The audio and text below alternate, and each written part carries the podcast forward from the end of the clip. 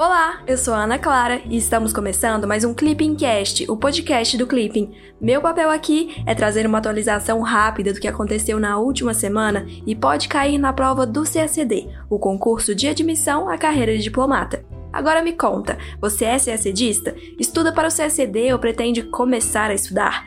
Corre lá para o Clipping, acesse clippingcacd.com.br para ter acesso à plataforma mais completa de estudos para quem quer ser diplomata e começar a estudar para o concurso com autonomia e gastando muito pouco. Romeu, conta pra gente o que aconteceu nessa semana. Ei Ana, olá pessoal, tudo bem? Meu nome é Romeu e eu tô aqui para ajudar a Ana nesse Clipping Cast. Pois então, pessoal, como sempre, Aconteceram muitas coisas importantes na semana para a gente colocar no nossos cadernos e atualizar. Só que o mais importante de todos, que todo mundo precisa dar uma olhada e, e revisar com cuidado, é o relatório Global Trends 2019. Para quem não sabe, esse é um dos principais documentos na preparação para o CACD, tanto para a política internacional quanto para a geografia. É um relatório elaborado pelo Acnur, a Agência da ONU para Refugiados, Portanto, ele é muito importante porque apresenta um panorama global, também regional de certa forma, né, dos movimentos migratórios forçados, né, do, dos fluxos de refúgio no mundo.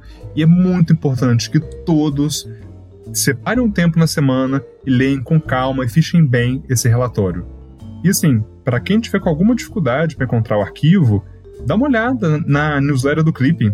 Na edição dessa semana, a gente colocou o link para o Global Trends 2019 e, pensando naquelas pessoas que têm um tempo bem contadinho, a gente ainda separou os principais highlights do documento. Os principais pontos que a gente tem que ter em mente na hora de fazer a prova esse ano. Legal, agora vamos para o resumão dos dias 15 a 19 de junho de 2020.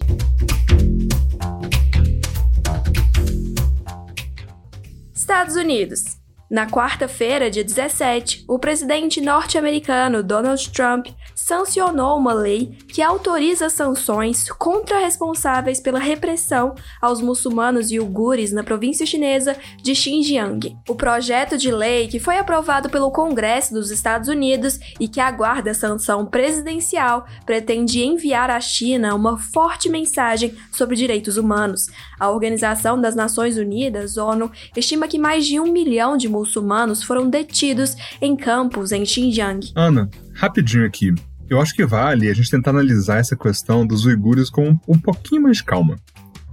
A província de Xinjiang, que fica no noroeste da China, concentra uma grande quantidade de povos muçulmanos, sobretudo da etnia uigur, o que acaba dando né, um componente étnico particular ao movimento de independência local, que se chama Movimento de Independência do Turcomenistão do Leste. Como vocês já podem ter imaginado pelo nome do movimento, né, os uigures são um grupo étnico de origem turcomena, cuja população é majoritariamente muçulmana sunita. Tá, beleza, mas por que a gente está falando dos uigures? O que acontece é o seguinte: nos últimos anos, alegadas violações de direitos humanos do povo uigur por meio da instalação de campos de reeducação alega-se né, que o governo de Pequim promove uma política de sinicização, com o objetivo de homogeneizar a configuração étnica da região em torno da etnia Han, que é majoritária na China. Então, assim, você está se perguntando o que seriam esses campos de reeducação, né? Seriam campos onde a população uigur estaria sendo enviada para, de certa forma, aprender a, a, ser mais Han, né? a ser sinicizado, no caso, a deixar os seus costumes muçulmanos de lado, de forma que a população seja mais homogênea. Essas são as alegações, né? Ainda falta ter uma investigação mais a fundo, mas enfim, é com base nisso que os Estados Unidos provavelmente devem impor sanções. Na sexta-feira, dia 19, em nota oficial, o governo brasileiro confirmou que recebeu positivamente o anúncio do firme comprometimento do governo dos Estados Unidos com o futuro do Banco Interamericano de Desenvolvimento, por meio da candidatura norte-americana à presidência da instituição. O Brasil e os Estados Unidos compartilham valores fundamentais, como a defesa da democracia, a liberdade econômica e o Estado de Direito. O Brasil defende uma nova gestão do Banco Interamericano de Desenvolvimento condizente com esses valores e com o objetivo maior de promoção do desenvolvimento e da prosperidade na região. Romeu, a gente pode considerar que a forma como o Itamaraty recebeu a notícia da candidatura norte-americana reflete o bom momento das relações entre o Brasil e os Estados Unidos? Com certeza, Ana. Acho que Pode sim, né? Acho que é um indicativo não só do, do bom momento atual, como do, do histórico, né? De boas relações entre Brasil e Estados Unidos. Que, assim, possuem economias dinâmicas, né? E grande convergência de valores e de interesses, sobretudo agora. No campo comercial, os Estados Unidos são o segundo maior parceiro do Brasil e o principal destino das exportações industriais brasileiras. Uma vez né, que produtos manufaturados e semifaturados compõem mais de 70% da pauta exportadora brasileira aos Estados Unidos. E assim, desde que tomou posse em 2019, o presidente Bolsonaro viajou é, aos Estados Unidos, foram o quê? Quatro vezes, né? O, o que evidencia um novo marco realmente na relação bilateral, que, de acordo com o Itamaraty, né, assegura um salto de qualidade na relação entre os dois países. A intensa interlocução entre os governos ocorre por mais de 30 mecanismos de cooperação. E sim, são vários, né? Mas assim, eu vou usar da minha colinha aqui agora para listar os principais para vocês. O mais importante do caso, a gente começa com o diálogo de parceria estratégica, que foi inclusive renomeado é, em 2000, não sei se foi 2019 ou 2020, que antes era diálogo de parceria global. Então, e agora é diálogo de parceria estratégica, é bom ter isso em mente para prova discursiva e TPS mesmo, né? Esse mecanismo ele é conduzido pelo ministro das Relações Exteriores do Brasil e pelo secretário de Estado dos Estados Unidos. Além dele, também tem o Diálogo de Cooperação e Defesa, que é conduzido pelo ministro de Defesa do Brasil e pelo secretário de Defesa dos Estados Unidos. Tem o Fórum Permanente de Segurança Brasil-Estados Unidos, o Fórum de Altos Executivos Brasil-Estados Unidos, o Fórum de Energia Brasil-Estados Unidos, o Diálogo Econômico-Financeiro, o Diálogo Comercial e a Comissão de Relações Econômicas e Comerciais. Esses são só alguns que eu considero assim, os mais importantes para a gente ter em mente, mas assim, lembrando, são mais de 30, né? China, na segunda-feira, dia 15, confirmou-se um novo surto da Covid-19 em Pequim, com mais de 40 novos casos de contágio local detectados. A maior parte desses casos tem ligação com o principal mercado atacadista de produtos agrícolas da capital chinesa. O novo surto ocorre apenas uma semana depois de Pequim ter reduzido seu alerta sanitário, relaxando algumas das medidas de distanciamento. Desde o começo da pandemia, a China declarou ter aproximadamente 82 mil casos confirmados de infecção pelo novo coronavírus. Cerca de 4.600 pessoas morreram, segundo dados oficiais.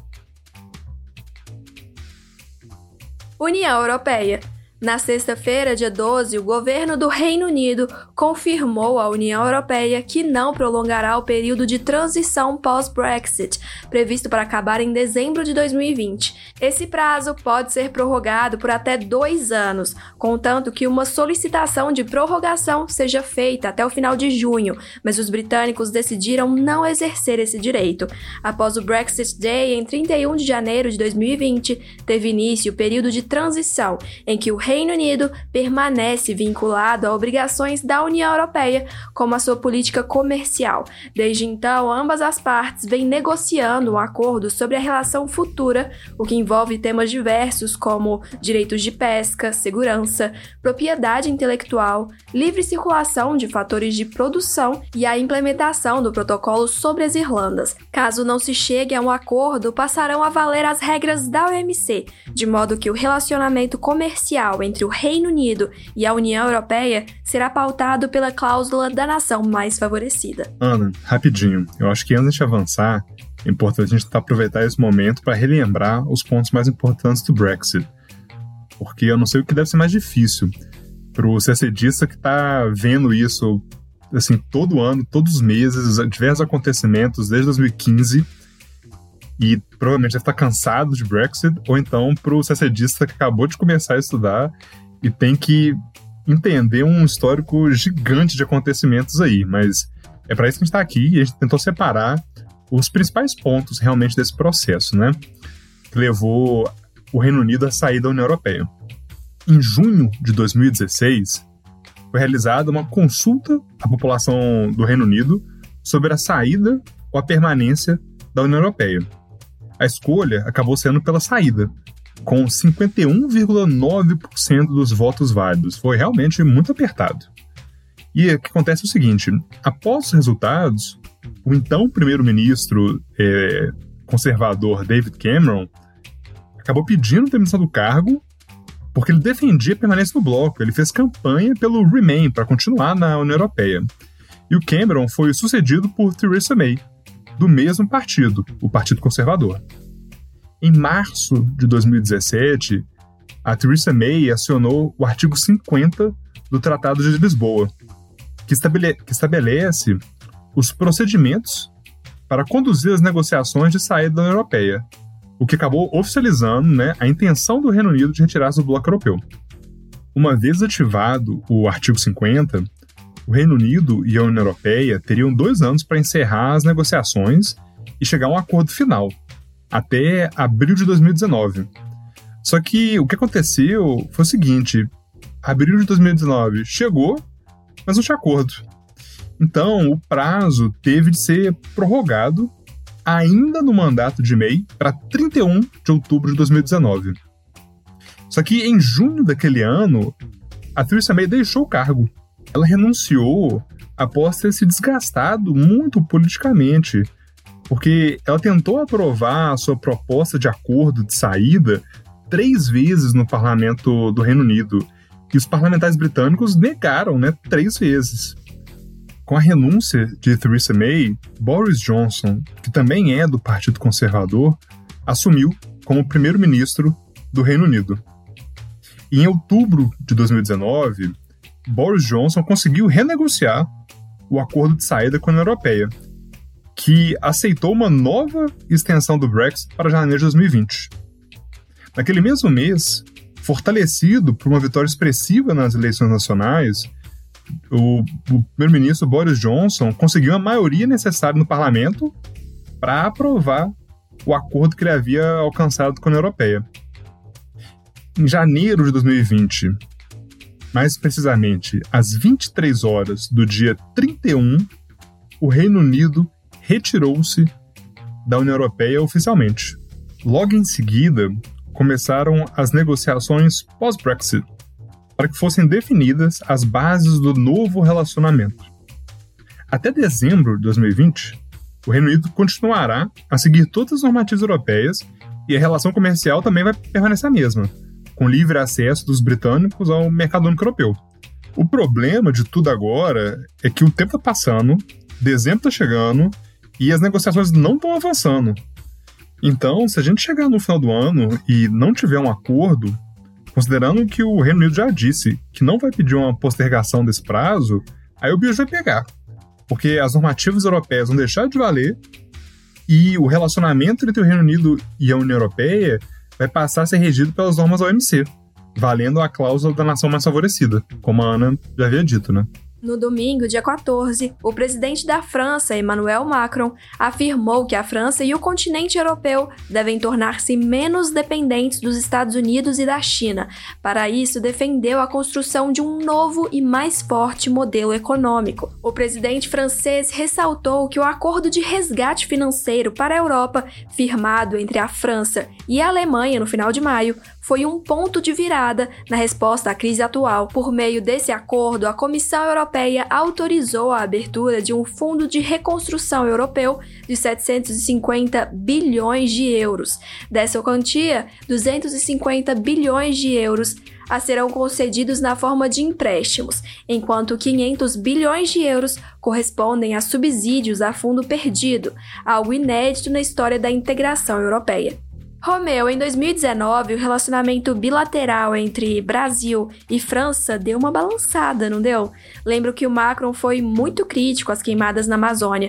Realmente, Ana, você tem razão. 2019 não foi dos melhores anos ali, pelo menos no que se refere à diplomacia presidencial entre França e Brasil. Só que a gente tem que olhar esse relacionamento numa perspectiva histórica e lembrar que os franceses tiveram um papel essencial na formação intelectual, cultural e institucional do Estado brasileiro. Além disso, na, em décadas recentes, assim, o patamar das relações bilaterais foi elevado. Em 2006, por exemplo, foi firmada uma parceria estratégica entre os dois países. A convergência entre os dois países também pode ser identificada é, no apoio da França ao pleito brasileiro por um assento permanente no Conselho de Segurança da ONU.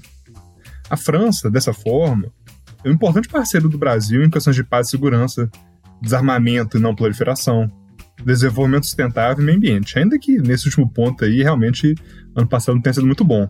Mas em contrapartida, Brasil e França têm uma parceria no âmbito militar muito próspera, né?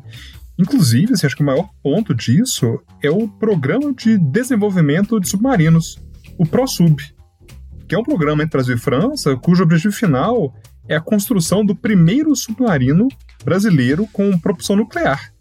E é, é com a parceria da França que está realizando esse projeto. Além desses pontos da convergência política, a França é um dos principais parceiros comerciais do Brasil.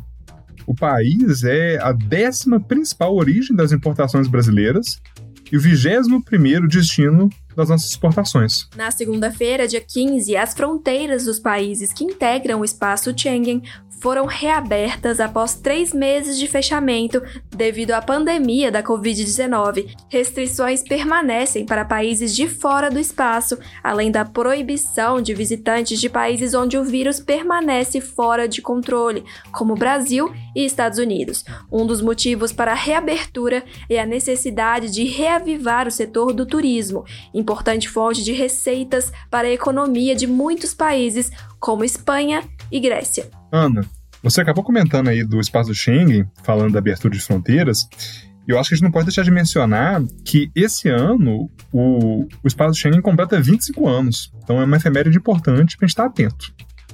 Também é importante porque, pela primeira vez, o espaço Schengen teve a livre circulação de pessoas suspensa, que por causa do Covid-19, né? Atualmente, 26 países fazem parte do Acordo Schengen. Entre eles, quatro países que não são membros da União Europeia, que no caso são. Peraí, pegar a colinha.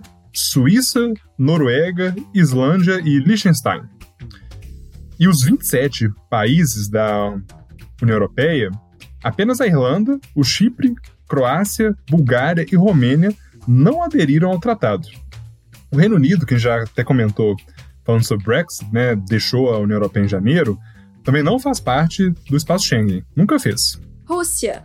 Na segunda-feira, dia 15, o presidente Jair Bolsonaro, em conversa telefônica com o presidente russo Vladimir Putin, concordou em aprofundar ainda mais a cooperação entre os dois países, inclusive no combate à Covid-19. De acordo com Bolsonaro, também foram abordados os resultados que os dois países querem alcançar na 12ª cúpula do BRICS em São Petersburgo. No ano passado, durante a 11ª cúpula do BRICS, que ocorreu em Brasília, Bolsonaro e Putin discutiram a remoção de entraves ao comércio de produtos do setor agropecuário e a diversificação da pauta comercial, além de terem manifestado disposição de estudar iniciativas para a promoção de investimentos recíprocos. Romeu, lembra aí pra gente, além de Brasil e Rússia, quais países integram o BRICS mesmo? Opa, chá comigo. Vamos lá. O BRICS ele é um agrupamento formado por cinco grandes países emergentes: Brasil, Rússia, Índia, China e África do Sul.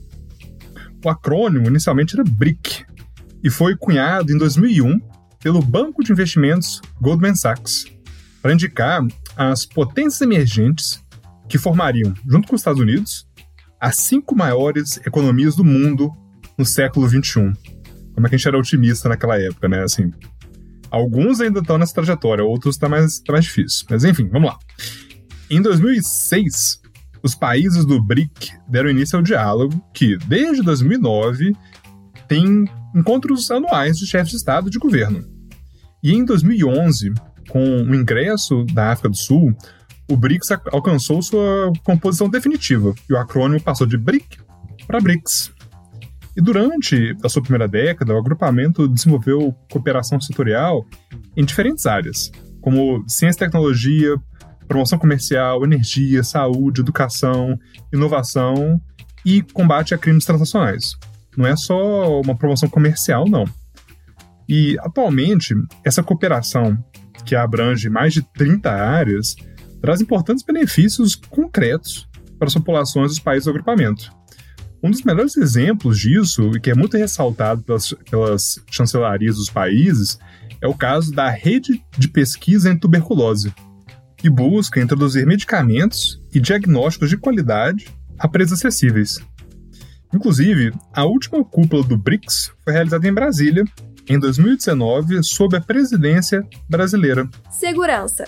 Na quinta-feira, dia 11, o presidente Jair Bolsonaro anunciou que o leilão brasileiro do 5G deve ser postergado para 2021 e que serão consideradas questões de soberania, de segurança e de política externa. A menção à política externa foi uma novidade, o que pode indicar uma sinalização de apoio do Brasil aos Estados Unidos, que demandam de países aliados salvaguardas aos equipamentos da companhia chinesa Huawei. O Ministério da Agricultura teme represálias de Pequim, caso o governo brasileiro venha a restringir a participação de empresas chinesas no leilão nacional, que será realizado pela Anatel. Apesar disso, Ernesto Araújo defende que o Brasil não sofreria sanções comerciais da China, na medida em que é um dos principais fornecedores de matérias-primas e de alimentos do país asiático, que tem desafios relacionados à segurança alimentar. Coreia do Norte. Na terça-feira, dia 16, o governo da Coreia do Norte explodiu o território de intermediações das negociações de paz entre o país e a Coreia do Sul. O edifício foi construído em 2018 como símbolo dos esforços de reaproximação entre as duas nações coreanas.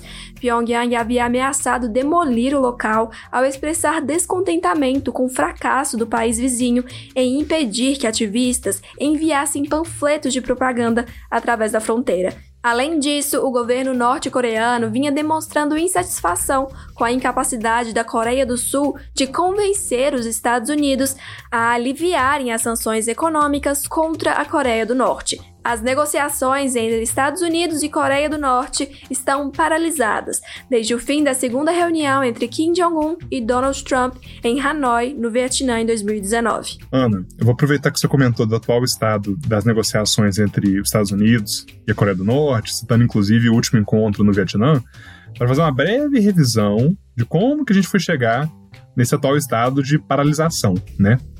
Foi assim, idas e vindas com a russa. Vamos lá. Durante o ano de 2017, Donald Trump e Kim, Kim Jong-un trocaram diversos insultos e ameaças. Foi uma coisa de louco. Donald Trump chegou a chamar o Kim Jong-un de Rocket Man na Assembleia da ONU, teve comparação de quem tinha o maior botão nuclear, o negócio foi complicado. Só que apesar disso, em 2018, o líder da Coreia do Norte convidou o presidente dos Estados Unidos para um encontro presencial algo que nunca tinha acontecido. Em junho de 2018, os dois líderes protagonizaram em Singapura a primeira cúpula entre Estados Unidos e Coreia do Norte da história. Em comunicado conjunto, os dois comprometeram-se a deixar o passado para trás e a trabalhar em direção à completa desnuclearização da Península Coreana. Só que assim, muito bonito, o problema é que não foram estabelecidas metas ou um plano de ação. Em fevereiro de 2019, Donald Trump e Kim Jong-un encontraram-se pela segunda vez, em Hanoi, no Vietnã. Só que dessa vez, a cúpula foi encerrada de uma maneira um pouquinho pior. Ela foi encerrada antes do previsto, após os dois lados não chegarem a um acordo sobre o processo de desnuclearização. Em junho de 2019, os dois líderes voltaram a se reunir. Só que assim, não foi uma negociação, foi mais um bate-papo. O Donald Trump aproveitou que estava na região e deu uma passada na zona desmilitarizada de Panmunjom. Eu provavelmente pronunciei errado, mas vamos seguir em frente. Como Panmunjom fica na fronteira entre as duas Coreias, o Kim Jong-un convidou o Donald Trump para pisar em solo norte-coreano. E o Trump, por causa disso, acabou se tornando o primeiro presidente dos Estados Unidos a pisar na Coreia do Norte. A foto foi uma coisa linda de se ver, muito bonita. O problema é que desde então, não houve encontros de alto nível, tampouco avanços no processo de desnuclearização da Península Coreana. O que a gente está vendo, na realidade, como a Ana falou, é um retrocesso. A gente está vendo uma elevação de tensões entre a Coreia do Norte e a Coreia do Sul e uma deterioração da relação entre a Coreia do Norte e os Estados Unidos. Migrações. Na quinta-feira, dia 18, o Alto Comissariado das Nações Unidas para Refugiados divulgou o relatório anual sobre o número de deslocados forçados, referente ao ano de 2019. De acordo com o Global Trends, o número de pessoas no mundo em deslocamento forçado, causado por guerras, conflitos e perseguições, atingiu um patamar sem precedentes no final de 2019. 79,5 milhões, cerca de 1% da população mundial. Em 2010, esse número era de 41 milhões de pessoas. Cinco países contabilizam dois terços das pessoas deslocadas forçadamente, além das fronteiras nacionais: Síria, Venezuela, Afeganistão, Sudão do Sul e Mianmar. O relatório também revela que o continente americano tornou-se o maior destino dos refugiados do mundo, com quase um milhão de novos pedidos de asilo em 2019, sobretudo em razão da crise na Venezuela e em países do Triângulo do Norte, Nicarágua, El Salvador e Guatemala.